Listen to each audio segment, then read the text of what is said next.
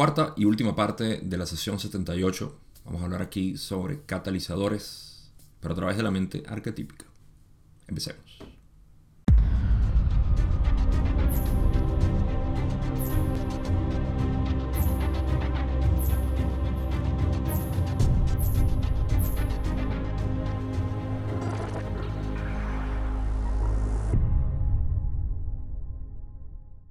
Hasta ahora la sesión 78 nos ha brindado información sobre la mente arquetípica, dentro del tarot por supuesto, y cosmología, dentro de otros temas un poco eh, diversos, pero más que nada sobre eso. Así que me pareció bastante apropiado que termináramos justamente con más de la mente arquetípica y sus procesos. Así que la mayor cantidad de respuestas aquí de Ra van a ser sobre la, la mente arquetípica y ah, algunas relaciones que, voy a explicar. Eh, este es un buen momento para refrescarles y decirles que las personas que quieran estudiar la mente arquetípica eh, van a quedarse muy satisfechos con esta, esta explicación que voy a ir dando durante las sesiones porque la misma estructura de lo que es la, eh, el material de Ra es un diálogo entre dos entidades y esto hace que eh, la información esté regada de alguna manera. Así que si los he invitado a leer los libros anteriormente, si están interesados en la mente arquetípica, tienen que leer los libros, tienen que estudiarlo y tienen que eh, ahondar en, todo esto, además de buscar otros recursos que son muy escasos dentro de lo que es la base de datos que tenemos de estudiantes de la mente arquetípica basado en el tarot y eh, como lo explicó Ra. Y yo, la verdad es que no, no conozco mucha gente. Y como todo en la ley del uno es difícil encontrar eh, algún tipo de, de, material al respecto. Pero de nuevo, es para que sepan, eh, sobre todo la lectura, porque está muy disperso la información y esto tiene sentido porque Don estaba también averiguando para ellos estudiar ni siquiera eran estudiantes ellos, o sabían mucho al respecto, estaban aprendiendo. Así que la información tiende a estar dispersa y yo no, no, no puedo hacer mucha congruencia de todo, pero lo que hago espero que sirva. Ok, con eso dicho, creo que podemos pasar a la primera pregunta nueva que tengo, la pregunta 30, em, donde adentramos otra vez, porque estamos hablando de cosmología antes de, de esta pregunta, si mal no recuerdo. Pregunta 30, donde dice, los siete arquetipos para la mente están en función de o están relacionados con las siete densidades que deben experimentarse en la octava. Rale dice, la relación es tangencial, en el sentido de que no puede verse ninguna congruencia. Sin embargo, el proceso o el progreso a través de los arquetipos tiene algunas de las características del progreso a través de las densidades. Estas relaciones pueden verse sin estar, digamos, puestas una sobre otras. Es una buena pregunta, porque tenemos dentro de la estructura de la mente arquetípica, mente, cuerpo y espíritu, tres ciclos distintos, pero cada uno de ellos está compuesto de siete conceptos, siete arquetipos. Matriz, potenciador, catalizador, experiencia, eh, significante, transformación y gran camino. Esos son siete y naturalmente tanto Don como yo pensamos, hmm, siete, siete densidades, ¿hay alguna relación? Y fíjense que la octava pudiera representar, ser representada por eh, la elección, ¿no? que en realidad está en todas partes, está permeando todo. Esa es la octava. Pero Ra dice que la relación es tangencial, eh, en el sentido de que no se puede ver ninguna congruencia. Sin embargo, el progreso a través de los arquetipos sí tiene algunas características similares a lo que es el progreso a través de las densidades. Estas relaciones pueden verse eh, sin estar unas sobre las otras, unas puestas, puestas una sobre la otra. La relación que yo veo es que tanto la mente arquetípica como las densidades de conciencia son, digamos, eh, estructuras de explicación para lo que es el proceso de evolución. Entonces hay una relación entre, obviamente, la evolución de mente, cuerpo y espíritu eh, tienen una relación, o esa, esa evolución tiene relación con lo que es la evolución a través de las densidades de conciencia. Ah, esa es la primera relación que yo puedo ver, ¿no? Eh, y es tangencial, o sea, apenas y se relacionan, pero no es directa. No hay, digamos, em, primera densidad es la matriz, segunda densidad es el potenciador, etc. O algo así que queramos inventarnos. Al menos yo no las veo y creo que Ra está de acuerdo con eso, o al menos es lo que, lo que mencionan. Pero sí, y, si existe alguna relación, esa es la única relación que yo veo. No, no veo más, más que eso. Eh, de repente pudiéramos jugar con la idea de que si el significante es el cuarto, eh, perdón, el quinto arquetipo, así que ni siquiera, no, ni siquiera ahí pudiéramos ponerlo, porque no es el centro. Eh, sería la experiencia, pero es, pudiéramos jugar ahí y decir que el propósito de esta creación es experiencia, el creador se experimenta a sí mismo, por eso es que el cuarto es precisamente el centro, el núcleo, el corazón. No sé, eso me parece que filosofar y crear poesía más que, ser, eh, que ser lógicos. Pero bueno, cada quien hace lo que le parezca y, lo que le guste. De repente sí está bien, no, es que hay una manera incorrecta. Pero al menos en términos de relaciones yo no veo más relaciones ahí. Puede que otras personas vean relaciones. Sin embargo, estas eh, relaciones no se deben ver como una encima de la otra. Conclusiones. Cada quien. Don, perceptivamente yo, yo hubiese hecho esta misma pregunta también. Aunque para mí es un poco obvio ya por algo que voy a explicar. Pero Don dice en la pregunta 31, ¿y los siete centros energéticos corporales están relacionados con los arquetipos de alguna manera? Eh, es válida esa pregunta, ¿verdad? Ra dice, lo mismo puede decirse de esto. Es informativo ver las relaciones, pero es sofocante insistir en las limitaciones de la congruencia. Recuerda en todo momento, si quieres utilizar este término, que los arquetipos son una parte de los recursos del complejo mental. Así que hay algunas cosas que puedo sacar de aquí. Lo primero es que yo siempre hablo de las densidades de conciencia como idénticas a nuestros centros energéticos. ¿Okay? Análogo, sí, eh, pero idéntico al final, porque algo análogo es, eh, es similar quizá no idéntico, pero em, lo utilizo mucho para, para esas mentes que se van hacia... Es que esto es únicamente para cuarta o para quinta densidad, o que se empiezan a desasociar en esencia de su ser por la visión de otras densidades de conciencia. Y, y esto, esto puede ser perjudicial para nuestra propia inclusión dentro de la creación. Por eso siempre lo, digo como, mira, si estás en tercera densidad, esto no es la, prisión donde te están haciendo el daño malvado del creador o el diablo o lo que sea. No, eh, tú estás aquí para poder experimentar la misma experiencia de dicha que es posible en otras densidades de conciencia, pero aquí, bajo este filtro mental, es cierto. Tenemos una mente que filtra la experiencia de la creación a través de eh, ciertas sensaciones, pensamientos, limitaciones, etc. Pero la dicha se puede experimentar. En pocas palabras, nuestra conexión con el Creador es la misma aquí que en otra densidad. La percepción puede cambiar y va a cambiar, pero la conexión es la misma. Y lo importante es que tanto nosotros la busquemos. Entonces, es lo mismo decir densidades que eh, centros energéticos. Por ende, si hay una relación entre la mente arquetípica y las densidades, entonces debe ser similar con los centros energéticos. Y eso es lo que Ra dice. Lo mismo, lo mismo puede decirse de esto. Y luego tratan de expandir un poco más para darle un poquito a, Don la dirección o señal de, mira, ah, no, no intentes eh, buscar tantas relaciones. Y dicen, es informativo ver las relaciones, pero es sofocante o limitante insistir en esas limitaciones. Eh, porque son limitaciones de congruencia, como ellos dicen, porque no es congruente de repente asociar el tercera densidad y tercer chakra manipura con el catalizador del, cuerpo o del espíritu o de la mente.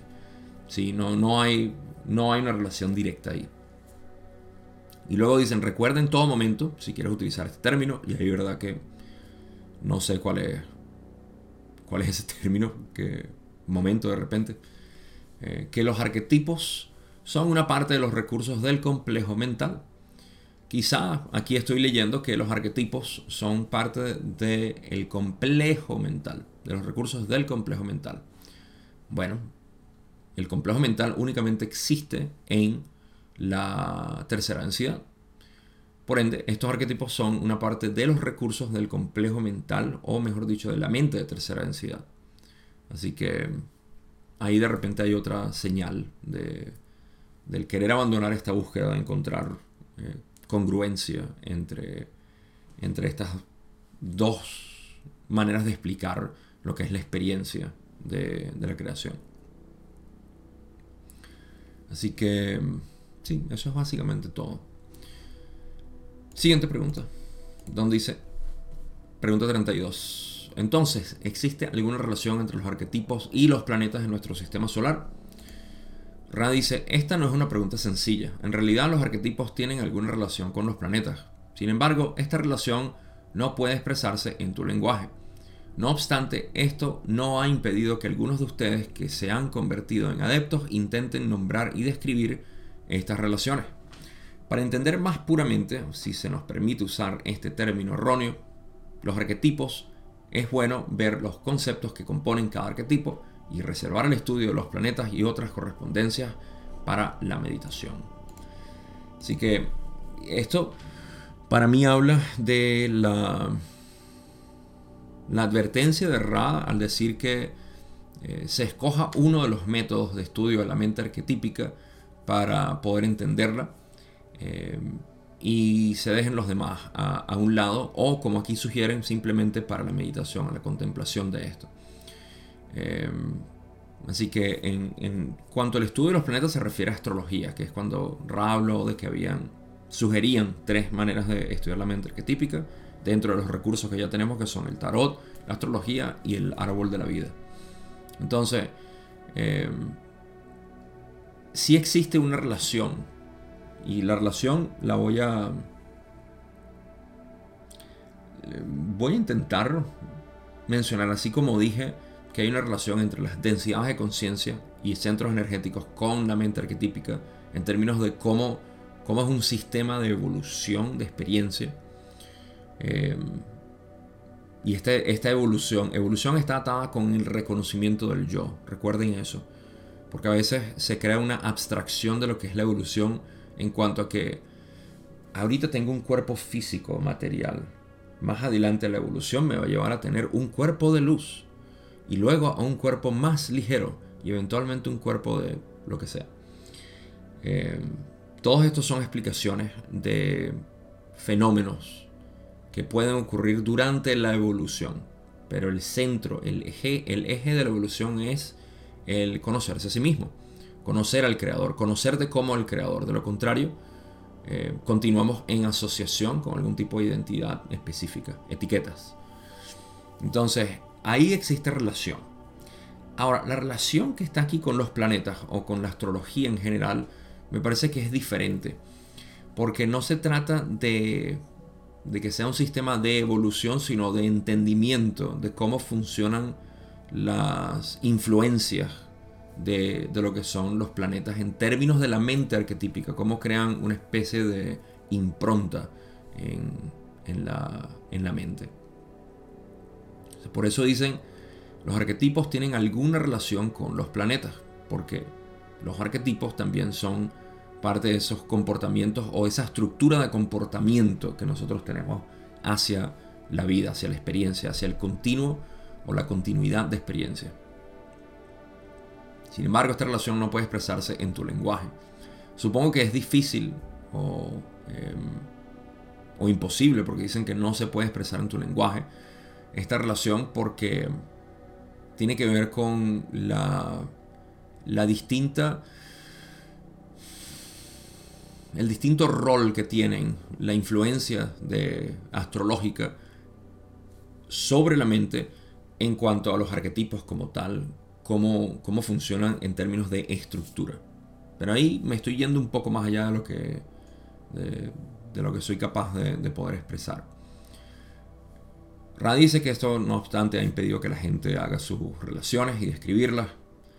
Eh, pero dicen, para entender más puramente los arquetipos, es bueno ver los conceptos que componen cada arquetipo y reservar el estudio de los planetas y otras correspondencias para la meditación. Eh, yo leo aquí que están diciendo en esencia, si quieres comprender los arquetipos, es bueno que veas los conceptos que componen cada arquetipo y reservar el estudio de planetas y otras cosas a la meditación. En pocas palabras, no mezclarlos, porque puede crear mayor confusión de repente. Eh, no lo sé. Eh, de repente es para no, es para, no es que genere más confusión, de repente sí, pero se refieren únicamente a estudiar los arquetipos como tal. Quizá no vamos a entender mejor los arquetipos al estudiar astrología. No lo sé. Pero hay más preguntas en esta línea. Así que Don dice, pregunta 33. Me pareció que, puesto que los planetas eran en consecuencia, una consecuencia del logos, y puesto que la mente arquetípica era la base de la experiencia, los planetas de este logos estarían de alguna manera relacionados.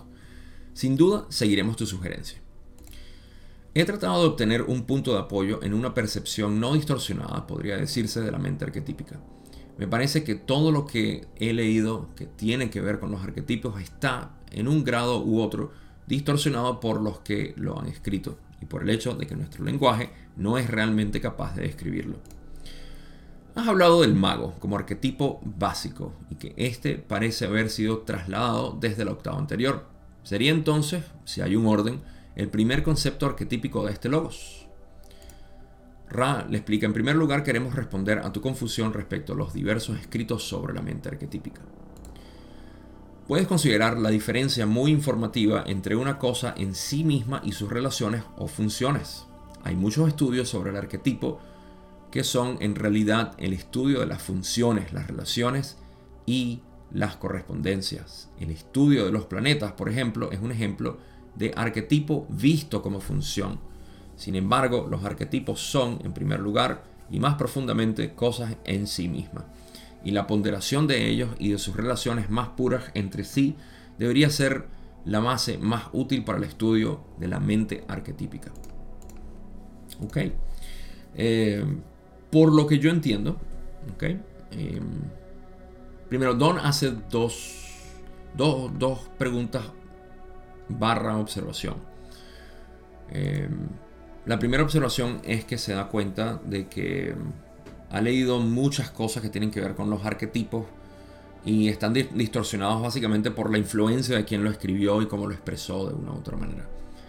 Este, este es el mismo, la misma disyuntiva que yo me encuentro en términos de, del deseo de, indagar o explorar más en esto es que requiere un estudio quizá eh, muy, muy disperso y con muchas interpretaciones.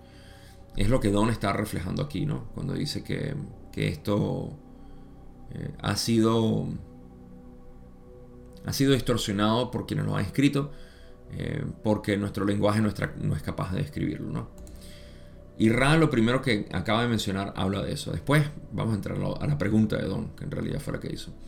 Así que Ran aquí está hablando sobre eso. Eh, al principio de la respuesta dice, queremos responder a tu confusión respecto a los diversos escritos sobre la mente arquetípica. Así que, para empezar, la mente arquetípica es una estructura, es un diagrama por el cual funciona la mente. Punto. Cómo la estudiamos depende de lo que Ra dice que son, eh, hay varios estudios en cuanto a funciones, relaciones y correspondencia. Eh, parece que los planetas o la astrología es un ejemplo del arquetipo visto como función.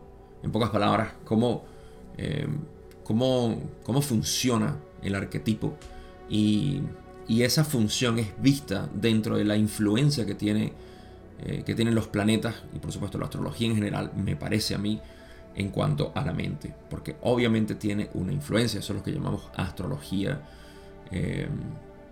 dependiendo de la profundidad a la cual quieras llegar, más allá del horóscopo, pudiera sugerir yo que se vaya a estudiar esto. Entonces, esta, eh, esta influencia es algo que para mí es debe ser difícil o imposible de relacionar directamente con los arquetipos específicamente. A pesar de que tenemos 22 eh, planetas y constelaciones o signos, eh, ¿verdad? Todos en conjunto. Eh, se, hace, se hace difícil hacer relaciones con lo que es los arquetipos dentro del tarot, como lo estamos estudiando en la ley del uno. Pero estoy seguro que hay gente que lo ha hecho. Eh, el estudio de los planetas, por ejemplo, ok, es un ejemplo del arquetipo visto como función. Sin embargo, los arquetipos son, en primer lugar y más profundamente, cosas en sí mismas. Y la ponderación de ellos y de sus relaciones más puras entre sí debería ser la base más útil para el estudio de la mente arquetípica. Yo sigo leyendo aquí que Ra invita es a estudiar la mente arquetípica como en el tarot está eh, eh, expresado a través de conceptos específicos que ayudan a entender lo que es el proceso de cada uno de estos compuestos que son la mente, el cuerpo y el espíritu. Por eso es que dicen que eh, el estudio más profundo, o en la ponderación de ellos y sus relaciones más puras entre sí debería ser la base que para mí habla de eso, que son las relaciones que hay entre matriz y potenciador, entre catalizador y experiencia, el significante con los demás y etcétera. Todas esas relaciones que hay, los significantes entre sí, las matrices entre sí, las matrices y los potenciadores entre sí, entre los distintos tres ciclos, etcétera. Así que de repente eso produce un mejor resultado que intentar hacer relaciones entre lo que es astrología y, lo que conocemos de arquetipos. Eso no quiere decir que no se pueda hacer. De hecho, Anabela Zuccarelli, que he mencionado bastante, eh, tiene un conocimiento bastante amplio de astrología y de, tarot, así que ya ustedes saben cuál es su canal. Lo he dejado en. De repente lo deje también en la descripción aquí para que vayan a ver. Y de repente, si les interesa, se informan un poco más a profundidad, más, más allá del horóscopo. que esa es mi sugerencia. Ok, entonces, eh, la última parte de lo que Ra dice es, nos dirigimos ahora a tu pregunta sobre el arquetipo de qué es la matriz de la mente. En cuanto a su nombre, el nombre de mago es comprensible cuando se considera que la conciencia es el gran fundamento, misterio y revelación que hace posible esta densidad particular. La entidad autoconsciente está llena de la magia de lo que está por venir. Puede considerarse como primero pues la mente es el primero de los complejos que debe desarrollar el, estudiante de la evolución espiritual. Así que esta es la, pregunta de Don en sí, cuando dijo que quería saber si el mago, habiendo venido de la octava anterior, o trasladado, porque lo que es el mago se refiere a la matriz. La matriz de la mente, el potenciador el significante fueron los tres arquetipos que fueron traídos de la octava anterior, de la cosecha de la octava, anterior.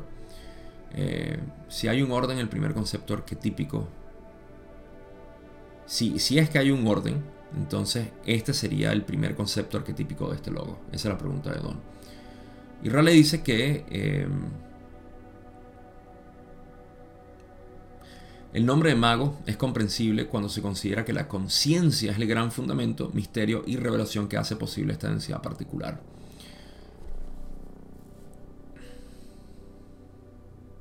La conciencia obviamente es el centro de todo, porque la conciencia es lo que nosotros realmente somos.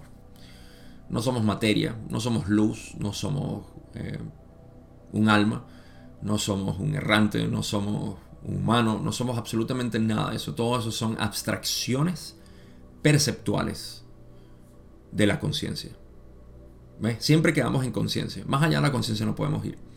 Por eso es que Ra dice que se pudiera considerar tal cual como el primer arquetipo de los complejos que, eh, que tenemos en, ahora en nuestra tercera densidad.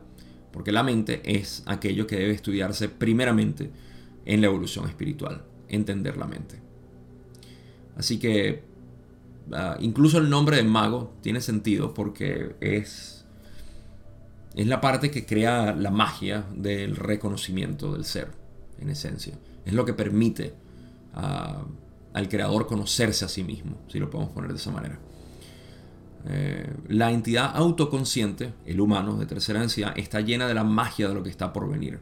Claro, Esto yo lo equiparo con, con el inconsciente, con el potenciador. Está lleno de eso. Eh, la entidad está llena de eso que, está por, por ser eh, sacado, ¿no? A los cuales nosotros no tenemos acceso de manera constante o, digamos, confiable, ¿no? Eh, es un trabajo que, que requiere esfuerzo a través de meditación y contemplación y de, aceptación y otro tipo de, de, elementos que sabemos que es parte del camino espiritual como tal. Así que el mago es el fundamento y misterio, revelación, claro, porque es la parte de nosotros y la entidad que está por venir. Ok, bien. Eh, eso es básicamente todo. Si pudiera resumir esto, es que, ah, para no dejarlo tan abstracto, la matriz se refiere a la mente consciente. Esta mente que está consciente de lo que está sucediendo, la, continuidad de experiencia o la continuidad experiencial. Y la conciencia ciertamente es el fundamento, porque después hablamos de la mente eh, inconsciente. Bueno, ahí está la conciencia también. Eso no es que no es el opuesto de la conciencia, es simplemente se refiere a recursos mentales no disponibles a la mente consciente. Por eso le llamamos inconsciente. Em, sí, o sea, a pesar de que está ahí, ese recurso está ahí. Es un poco difícil hablar de, tengo que admitir, de la manera como se utiliza la palabra conciencia aquí en relación a como yo la utilizo en mis enseñanzas del camino directo y en general en todo lo que explico como conciencia únicamente porque estamos utilizándolo, estamos utilizando la palabra conciencia a través del filtro de la mente, no de conciencia como totalidad. Y por eso puede sonar un poco eh, contradictorio, porque inconsciencia, ¿acaso existe algo que no sea conciencia, que esté inconsciente, que no sea parte de la conciencia? No, eso no es cierto. Pero dentro de este estudio eh, es una de las cosas que tenemos que hacer concesión del lenguaje para poder entenderlo y saber que no nos estamos confundiendo al decir eso. Pequeño detalle nada más, aclaración. Así que esa conciencia o esa mente consciente es lo que genera básicamente la posibilidad de tener una experiencia a través de ilusiones. Y esta mente consciente se, se, se lleva en esencia a todas partes porque yo, para simplificar el lenguaje, me gusta decir que el, complejo mente-cuerpo-espíritu se puede resumir en simplemente mente. Hay un complejo mental, o mejor dicho, para no decir complejo mental, porque ahora estamos hablando de tercera densidad específicamente, simplemente una mente que está experimentando, a través de la cual el creador está experimentando la creación. Porque no existen mentes separadas, simplemente existen mentes que son portales por el cual el creador se ve a sí mismo. Y por eso tenemos la ilusión de que hay eh, diferentes entidades, pero en realidad es el mismo creador a través de distintas ventanas que llamamos mente o complejo mente, cuerpo, espíritu. Entonces dentro de todo eso, la mente consciente es básica para eso, porque es la matriz como tal que permite esta interacción entre sí mismo. Me vienen más ejemplos, pero no los voy a poner para no alargar más esto. Así que pasemos a la otra pregunta. ¿Dónde dice? Pregunta 34.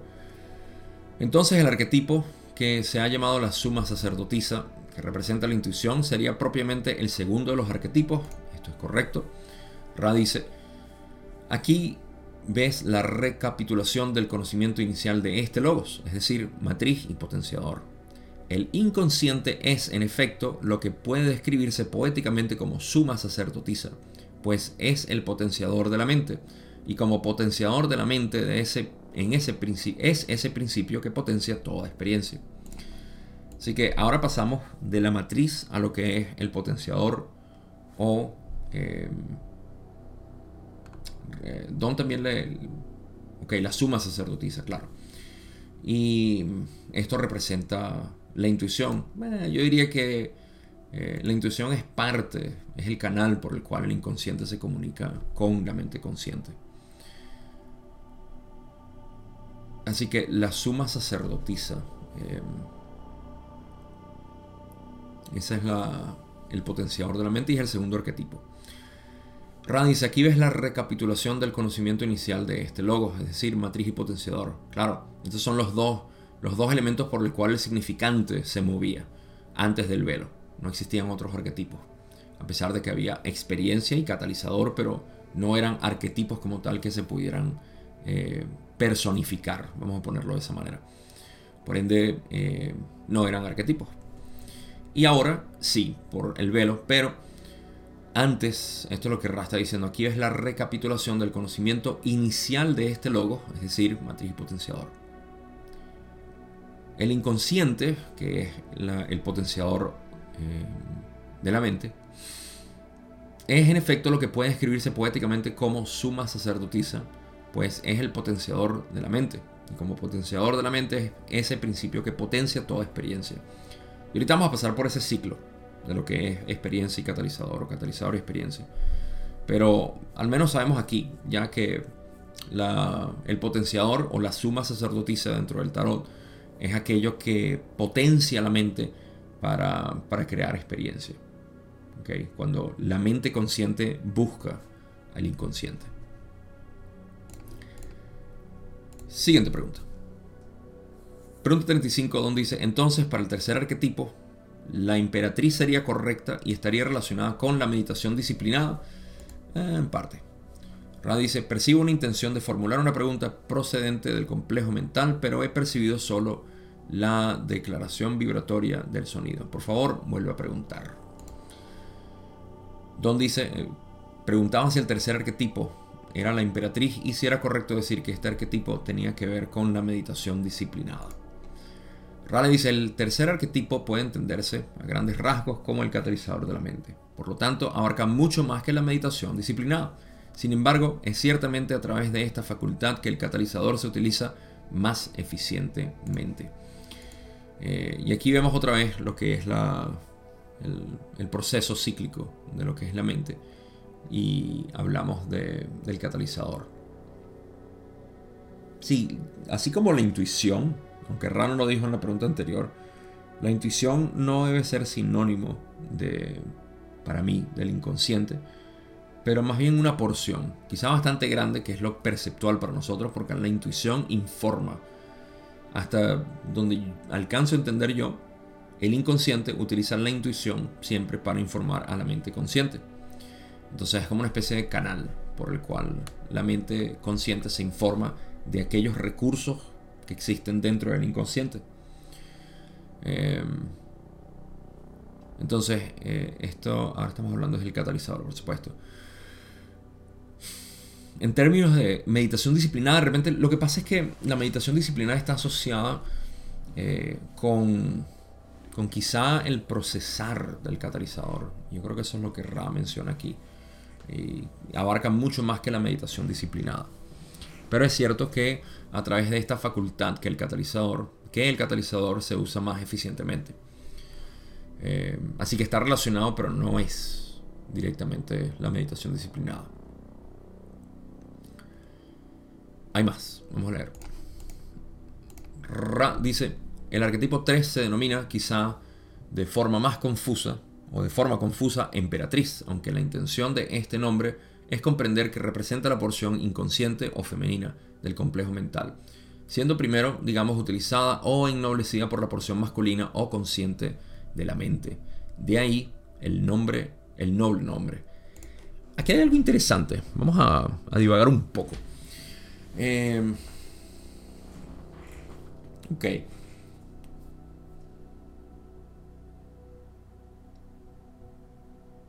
No sé por qué eh, dice que se utiliza de forma confusa la emperatriz como nombre.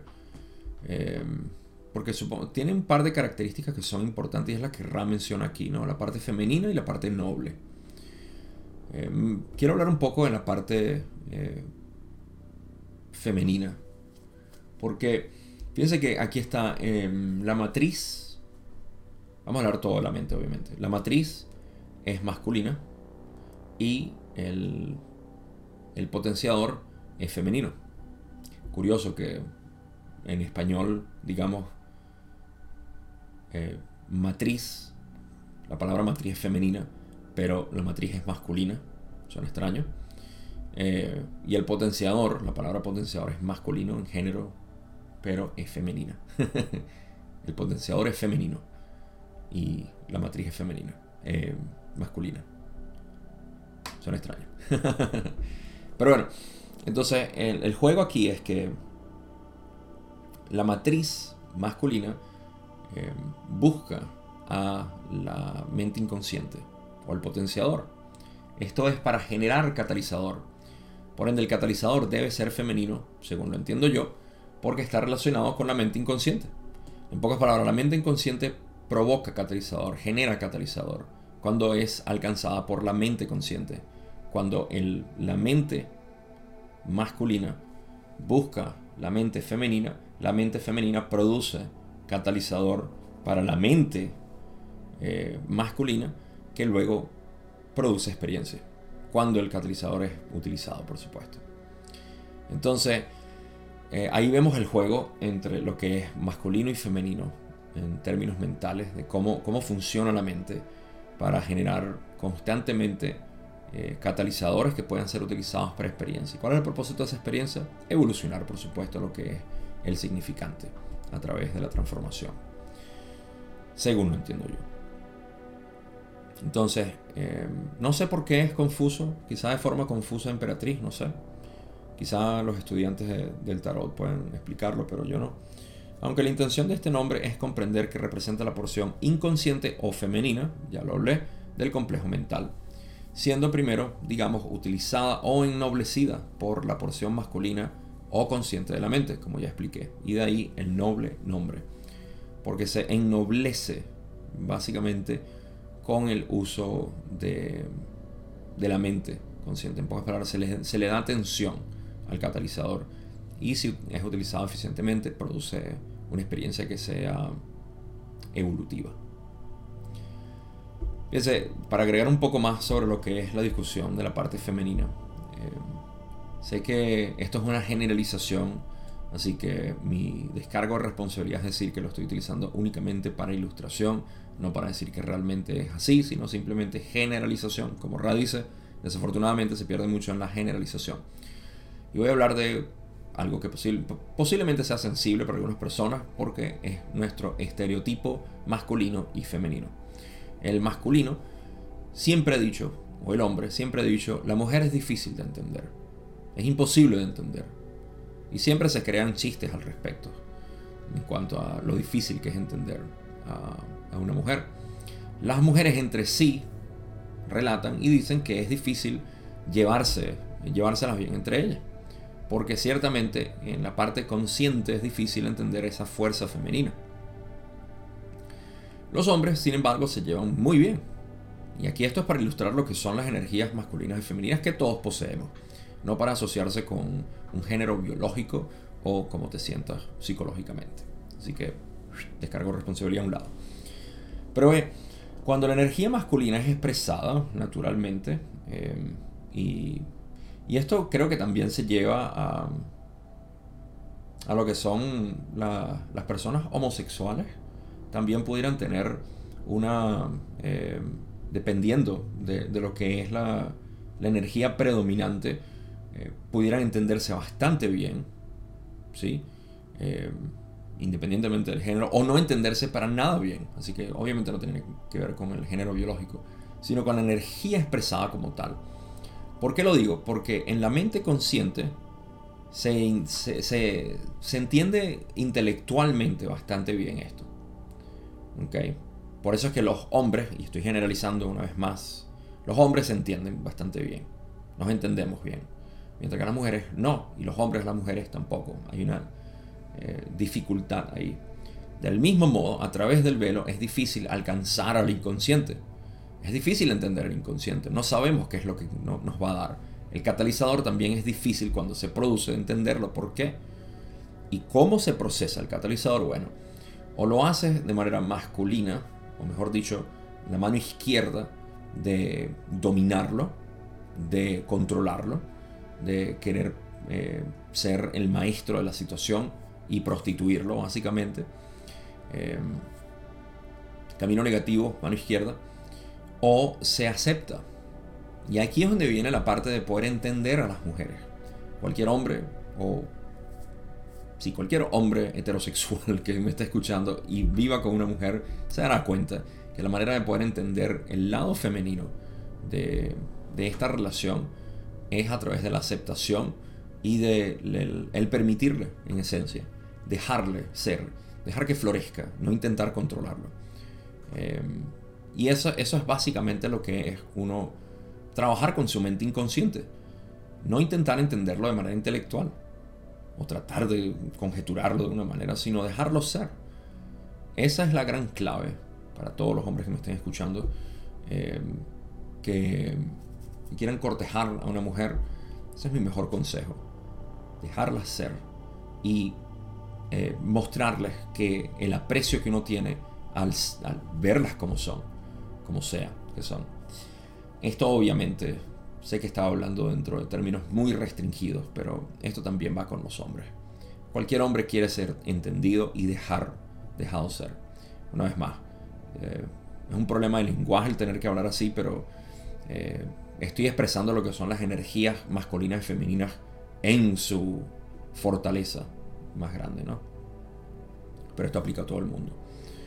Eh, todo para decir que es el porqué dentro de lo que es la, la mente arquetípica existe en estos géneros masculinos y femeninos porque existe una energía obvia que, se manifiesta dentro de lo que es nuestro complejo mental y tratar de entenderlo de una u otra manera es lo que va a dar resultados. Hasta ahí llego. Continuemos. Pregunta 37, donde dice, el cuarto arquetipo llamado el emperador parece tener que ver con la experiencia de los otros seres y el centro de energía del rayo verde con respecto a los otros seres. A los otros yo debería ser. ¿Es esto correcto? Rale dice, esto es perceptivo. El nombre amplio para el arquetipo 4 puede ser la experiencia de la mente. En el tarot se encuentra el nombre de, de emperador una vez más, esto implica nobleza y en este caso podemos ver la sugerencia de que solo a través del catalizador que ha sido procesado por la conciencia potenciada puede producirse la experiencia. De este modo, la mente consciente se ennoblece mediante el uso de los vastos recursos de la mente inconsciente. La parte dorsal de este instrumento se vuelve rígida y el instrumento se cansa. Damos la bienvenida a una consulta más. Y la verdad es que no tengo mucho que explicar aquí porque ya hablé de lo que es la experiencia de la mente, pero sí, quizá esto es lo que ocurre. La mente, tenemos la mente consciente, inconsciente, y la mente consciente está buscando experiencias nuevas, quiere conocer. Para eso busca dentro de la mente inconsciente o la mente inconsciente le está eh, dando este, esta información. Esta información, eh, esto ayuda muchísimo a lo a, muchas maneras de nosotros poder procesar lo que es catalizador como tal. Y lo voy a explicar al, final de, en las conclusiones. Pero todo este propósito es para generar una experiencia. ¿Qué es lo que hace? La experiencia cambia la matriz de la mente. La experiencia modifica de alguna manera lo que es nuestra visión de vida. No hay que irse muy esotérico en todo esto como para entender que nuestra mente consciente está consciente de una experiencia que está produciendo catalizador a todo momento. O que tiene potencial siempre para producir catalizador si estamos conscientes y buscándolo. Que ese es el, el adepto, busca hacer esto. Entonces, al, hacer eso, estamos teniendo eh, catalizadores que pueden producir una experiencia de cambio, de transformación. Y eso es lo que se está buscando dentro del camino espiritual. Ese es el proceso de la mente en cuanto a experiencia. Y lo que Ra explica es que en el tarot se encuentra el nombre de emperador, que implica nobleza. Y en este caso podemos ver la sugerencia, podemos ver la sugerencia de que solo a través del catalizador que ha sido procesado por la conciencia potenciada puede producirse la experiencia. Entonces, eh, solo el catalizador que ha sido procesado por la conciencia potenciada. ¿Cuál es la conciencia potenciada? La matriz informada por eh, el potenciador o el inconsciente. De esa manera se puede, solo de esa manera se puede producir experiencia. De este modo la mente consciente se ennoblece mediante el uso de los vastos recursos de la mente inconsciente. Así que una vez más es el juego entre la mente consciente e inconsciente que genera estas transformaciones y cambios ¿no? a través de catalizadores que cuando son utilizados, eh, digamos, adecuadamente produce experiencia de cambio. Y eso es todo. Eh, es una vez más, el ciclo es bastante simple, como lo, observo yo. Es un ciclo constante que está ocurriendo. Y, cada uno de nosotros, por supuesto, somos un, fractal específico de lo que significa esta experiencia que hay que procesar. O catalizador que hay que procesar para una experiencia que cambie, que transforme nuestra mente. Tengo una pregunta más que voy a cubrir, pero no tiene, no tiene mucha sustancia, solamente la puse aquí porque hay, es fuera de lo común. En la última pregunta de esta sesión, Don dice, quisiera preguntar la razón de que esta sesión haya sido más larga que la mayoría de las sesiones anteriores y también si hay algo que podamos hacer para que el instrumento esté más cómodo o para mejorar el contacto. Ra dice, a este instrumento se le dio mucho más, se le dio mucho más que la cantidad, digamos, habitual eh, de energía transferida. Hay un límite en la cantidad de energía de este tipo que puede utilizarse con seguridad cuando el instrumento no tiene reservas físicas. Esto se debe inevitablemente a las diversas distorsiones como las que mencionamos anteriormente, en este trabajo que tienen que ver con, la creciente, con el creciente malestar dorsal. Las alineaciones son meticulosas, apreciamos su concienciación. Para mejorar la comodidad del instrumento se sugiere que se realice un manejo cuidadoso de la zona dorsal antes de una sesión. También se sugiere que, debido al intento de ataque psíquico, este instrumento requiere calor a lo largo del lado derecho del complejo físico. Se ha producido alguna transcripción, pero no debería ser duradera. Sin embargo, es bueno envolver este instrumento lo suficiente para evitar cualquier manifestación de este frío en forma física. Soy Ra. Los dejo, amigos míos, en el amor y en la luz del Creador único infinito.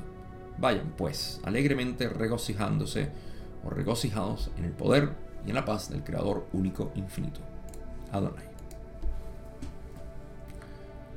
Esta última parte me recuerda siempre a, la iglesia, cuando íbamos a misa y al final nos despedía el, sacerdote, ¿no? A diferencia, en ese momento yo al menos sentía una, un alivio enorme porque qué tortura estar en una misa antes. Hay gente que lo disfruta, um, nada malo en eso, pero creo que la mayoría de nosotros cuando íbamos a misa era como una tortura estar ahí excepto cuando hice la comunión. Ahí fue el único momento en mi vida donde yo realmente sentí una conexión divina con... Eh, no puedo recordar que hayan sido Jesús. Para mí Jesús era como, sí, otra persona más que, que había... Admirable, por supuesto. Pero no era como muchas personas que adoran a Jesús. Quizás es la diferencia entre cristianismo y catolicismo, no lo sé. Pero me recuerda esos tiempos de la iglesia. Cualquier caso, eh, la diferencia que es que Ra nos deja como realmente nos debería dejar una misa. Eh, en realidad regocijados en el poder y la paz del Creador único infinito. Así que esa es la diferencia. Pero como siempre es repetitivo lo que dicen, caemos en eso, ¿no? Leí eso simplemente porque estaba una respuesta eh, distinta a la que normalmente hacen. Pero tiene que ver con el mantenimiento del contacto y transferencia de energía, historia, básicamente, de lo que está ocurriendo. Conclusiones. Dije que iba a hablar un poco de procesar catalizador. Y de nuevo, solamente puedo hablar de mi experiencia. Vamos a remontarnos a lo que es el proceso inicial de la búsqueda espiritual. En el proceso inicial de esta búsqueda espiritual, eh, sucede algo, que es que de manera consciente o inconsciente nos damos cuenta de que de alguna manera somos responsables de nuestra realidad. ¿Okay? Esto genera una especie de contraste con lo que naturalmente todos hemos estado acostumbrados que es, uno, em, delegación de autoridad a otros. Dos, responsabilidad atribuida a los demás. Esto es lo que genera eh, la, la sensación de victimización y culpabilidad. Responsabilidad y también autoridad. Estos dos elementos causan eso en nosotros. Entonces cuando se comienza un camino espiritual, uno se hace consciente de esto y te empieza a causar fricción el hecho de que tú eres responsable de toda tu realidad. Esto es algo que todavía eh, noto dentro de algunas personas que me siguen, que en, algunos de, en algunas de mis, de mis expresiones notan y dicen, bueno, pero eso quiere decir entonces que eh, las personas que me, han que me han hecho daño de alguna manera no son culpables. Y depende del lenguaje que queramos utilizar. Si queremos volver a la victimización, entonces sí son culpables y tú eres víctima. Pero estamos tratando de salir de eso porque la idea es recordar que tú eres el creador. Por ende, tú eres el creador de toda tu vida. No otras personas están... Eh, una muy común, muy, muy, muy común ahorita, que sigo escuchando y sigo leyendo.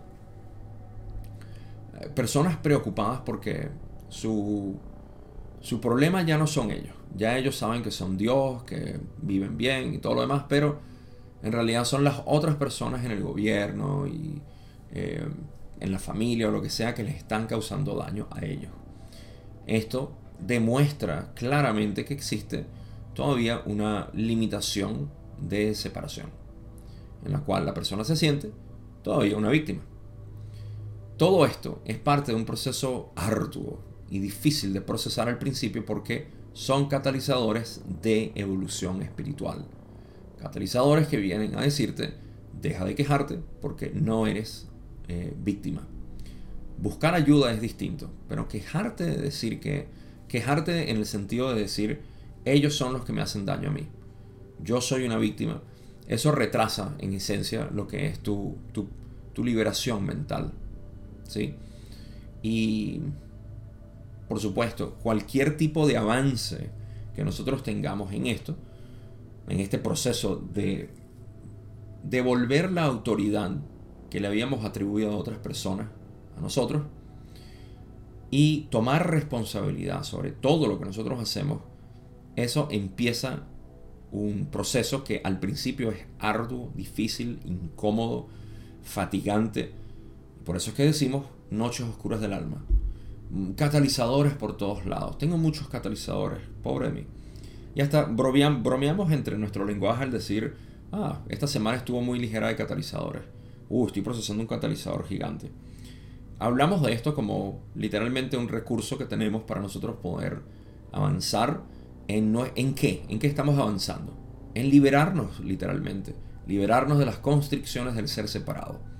No existe una definición que no contenga, una definición sobre evolución espiritual que no contenga la liberación mental o la liberación de aquello que consideramos que es limitado en nosotros, como lo quieran ver. Ese es todo el proceso. Entonces, al principio del camino espiritual, estos catalizadores es lo que llamamos también karma. Viene tu karma a cobrarte todas las deudas que le debes. Y por eso es tan difícil y fuerte. ¿Por qué? Porque eh, tenemos una asociación muy grande con lo que es el ser separado. Por ende, estamos viendo los catalizadores desde el ser separado. Por eso es tan difícil al principio. Pero conforme el ser separado vaya disolviéndose, vamos llegando a un punto en el cual el catalizador ahora es visto desde el ser absoluto. Este es el proceso de evolución.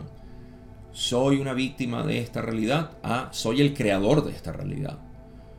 ¿Cuál de los dos quisieras ser tú? obviamente el creador. Entonces, en este proceso tenemos que enfrentar muchos catalizadores que nos dicen, viste, otra vez, culpable, viste, vergüenza deberías tener, viste, qué, eh, qué, qué decepción eres en esta vida. Todo este es el ser separado diciendo, mira, mira. Y el ser absoluto está esperando simplemente ahí para ver, bueno, en algún momento me ven. Así que ese es el proceso de evolución espiritual. Para eso necesitamos catalizadores. Y las experiencias en el camino positivo al menos que se puede utilizar eh, o se puede sintetizar de estos catalizadores es la liberación de ti como identidad dentro de esos pensamientos o complejos eh, de pensamientos que son los que tenemos. Es el proceso de liberación mental. Ahora, ¿cómo procesamos catalizadores? Yo personalmente, en mi mis cuatro años que llevo en, este proceso, ah, empecé con lo que era el trabajo de niño interior. Y eso hasta cierto punto me pareció vacío, porque a través de ese, ese trabajo, un mensaje me venía una y otra vez, que era el de, pero si ya yo no soy ese niño, ¿por qué quiero buscar y encarnar ese niño para ver cómo me sentí cuando mis padres me regañaron o cuando me, me hicieron daño o aquello y todo eso, ¿no? Yo soy un poco tajante y lo admito, lo admito con toda, eh, con toda certidumbre, pero tajante en el sentido, o al menos intento ser tajante en tajar, ¿ok? No en suavizar la situación, tajar, qué es lo que realmente es útil, lo que no es útil. Y en este, esta manera de tajar mi realidad me di cuenta de que si yo no soy ese niño, ¿por qué tengo que seguir sufriendo como el niño? ¿Y por qué quiero seguir buscando al niño? Forzarme, que es lo que mi, guía en aquel entonces me estaba poniendo a hacer. Y recuerdo una sesión eh, fuerte con él, no porque me estuviesen viniendo mensajes de mi niñez o de algo, sino porque realmente no encontraba nada. Y, era como forzado, forzado que yo tenía que buscar y sanar mi niño interior. Pero yo no encontraba nada ahí, literalmente. Ahora, es ineludible que nosotros de niños hayamos sido eh, impresionados de tales maneras que formen nuestra manera de ser ahorita. Pero indudablemente, en ambos casos, lo que hace falta es aceptación. Entonces, si yo más bien puedo entender lo que es la aceptación, la manera más eficiente de aceptar todo, no tengo que ir a mi niñez. Ahora, lejos de hacer esto un seminario sobre trabajo del niño interno, eso, ese fue mi primer, eh, mi primera incursión entre lo que es trabajar con catalizadores. Y una no muy productiva porque estaba forzando a buscar catalizadores en donde no estaban saliendo.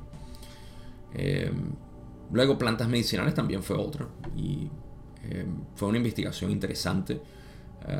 pero al final no produce ningún tipo de, recurso que digamos que es em, importante para uno poder procesar básicamente sus catalizadores. En cualquier caso es como una manera muy intensa de uno poder ver la mente y esto empezó a generar en, mi campo visual eh, la conciencia de dos cosas bueno, de una cosa pero vista de dos maneras, desde mi experiencia y la experiencia de otros, que puede ser demasiado impactante para las personas, este tipo de, trabajo. Y lo empecé a notar entre, dentro de mí, de alguna manera, y dentro de otros, como quedaban de alguna manera muy, muy afectados por esto y, y la integración era inexistente en algunos casos, ¿no? Así que, de nuevo, lejos de hacer de esto un seminario sobre plantas medicinales, eh, me parece interesante que hay personas que ah, se, han obviado y tienden a ignorar que decimos plantas medicinales y no plantas dietéticas. Y algunas personas viven literalmente consumiendo esto a diario, en algunos casos, con lo que son ciertas sustancias. Y eh, en, periodos esporádicos, pero como una especie de medicina. Ah, yo le digo algo. Yo los antibióticos, si son extremadamente necesarios, mira, hay que tomarlo. Pero es una medicina. Y del mismo modo hay que tratar las plantas medicinales como no hay que tomar antibióticos todos los meses. Eso causa algún tipo de, daño en tu flora intestinal, al menos. Plantas medicinales una vez más, no son plantas dietéticas. Pero hasta ahí llego. Em, cada quien en consideración, evidentemente. Pero hay una razón por la cual decimos medicina. Así que, ¿a, qué punto iba a llegar con los catalizadores y todo esto? ¿De qué manera me iba a ser útil? La mejor manera de uno procesar catalizador es a través de la meditación disciplinada, como dice Ra.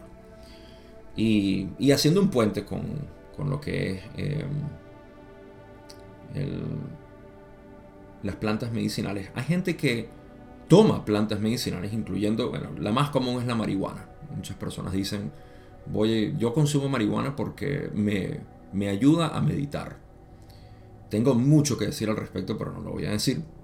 Simplemente que se considere eso como una, especie de muletilla. Em, la meditación disciplinada no, no es requerida con sustancias o alcohol. Esto también lo han dicho, créeme, no, no, es algo moderno. En, antaño se ha utilizado el alcohol como una especie de, de ayuda para meditar.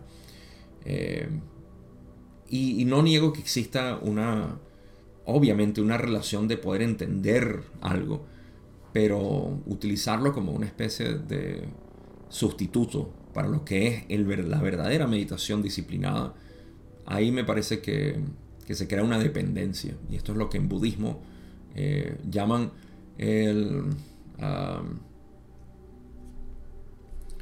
pasiones, explotar tus pasiones. Y eso en realidad se refiere a sustancias. Pero, pero bueno, entonces, todo esto es un caso para qué? Para decir que la meditación disciplinada es lo que al final a mí me dio el mejor resultado, sin ningún tipo de duda y de entender completamente lo que era cada uno de mis catalizadores. Claro, algo que tengo que mencionar es que para que esto sucediera, yo tuve que haber eh, salido de lo que era mi duda del ser separado, lo cual era una constante eh, pregunta de, ¿será que esto me lo dijo el ego o me lo dijo mi ser absoluto? ¿A quién? Si solamente existo yo. ¿Sí? Entonces, eh, mientras esto no ocurría en mi vida, existían todavía dudas, no veía resultados en la, meditación, eh, o lo que es sentarse con uno mismo en realidad, observar tu mente. Y todo esto, eh, en fin, para, para poder darme cuenta de que, como Dornado dice aquí, la meditación disciplinada en realidad es lo que más ayuda a procesar el catalizador. Una mente clara, no opacada. Y para eso, eh, a mí, en mi caso particular, lo que me terminó de solventar todo tipo de duda fue el, el reconocimiento, ese punto de, observación que yo llamo el poder de la observación. Y esa es la manera como yo proceso catalizadores. Una vez más, a diferencia de como al principio era mi ser separado tratando de buscar, buscar, buscar, buscar, buscar y procesar, procesar, procesar catalizadores, ahora simplemente es un proceso de observación y la aceptación no es algo que yo hago, es algo que simplemente está. No, no necesito hacer ningún esfuerzo para eso. Eh, catalizadores siguen viniendo, reacciones siguen sucediendo, pero la manera de procesarlo es lo que realmente debe ser eficiente, porque ahí es donde está la clave de todo este proceso de, ciclo de la mente arquetípica, de poder procesar ese catalizador para que la experiencia se registre como una polarización positiva. Esa polarización positiva es liberación mental, como lo digo. Eso es todo lo que tengo que mencionar sobre esta última parte de la sesión 78. La sesión 79 va a ser eh, igualmente larga, por lo que vi, más mente arquetípica y creo que otros temas ahí. Eh, pero ya llegaremos a eso. Quiero aprovechar para los que me siguen en Instagram darles un mensaje. Eh, algunas personas me han preguntado y con buenas razones el por qué mi contenido está ahorita principalmente en inglés. Eso es porque ah, hay dos razones. Uno, se me hace muy difícil crear contenido en ambos idiomas. Yo no tengo un equipo de trabajo, soy la única persona que eh, hace todo lo que ustedes ven, soy yo. Y aquellos que se han adentrado un poco, así sea crear un perfil de Instagram o Facebook, se darán cuenta de la cantidad de trabajo que contiene el simple hecho de crear un pedazo de contenido, sin hablar de la parte creativa y todo lo demás.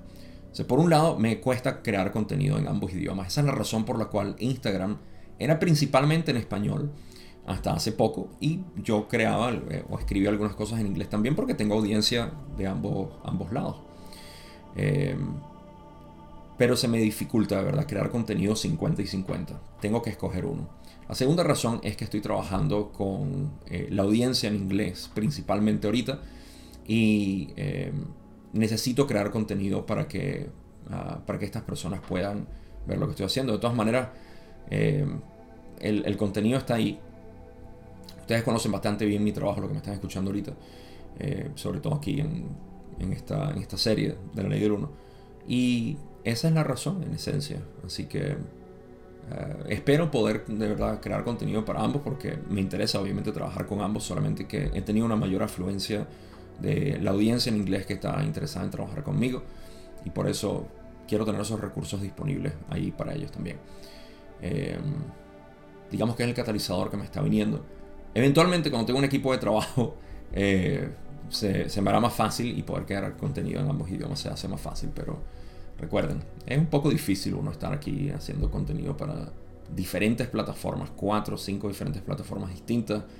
Eh, edición, producción, la creatividad, todo, todo toma tiempo. Así que, más bien, gracias a ustedes por la paciencia de, eh, por, primero por seguirme y segundo por estar interesados en los temas que yo hablo. Pero es un compromiso que tengo desde incluso antes de que empezara la ley del uno, todo esto, cuando yo era eh, creador de contenido de nutrición y entrenamiento. Mi página estaba en inglés y en español eh, indiferenciadamente. Así que es mi compromiso. Simplemente lo que yo sé lo quiero entregar a ambos públicos, pero tengo que a veces hacer una concesión. Y de hecho el canal de YouTube en español tiene más videos en español, obvio, que videos en el otro canal hermano. Pero por ahora el enfoque es ese. Así que gracias por seguirme, gracias por entender, gracias por existir. Sigan haciendo su observación de catalizador. Espero haberles dado bastante catalizador, sobre todo a las personas que se sintieron hmm, así conmigo, con varios temas que toqué ahorita que son un poco eh, sensibles, pero esa es parte de todo esto. No digo más nada, nos vemos en la 79. Probablemente sean cuatro partes también. Que les vaya bien.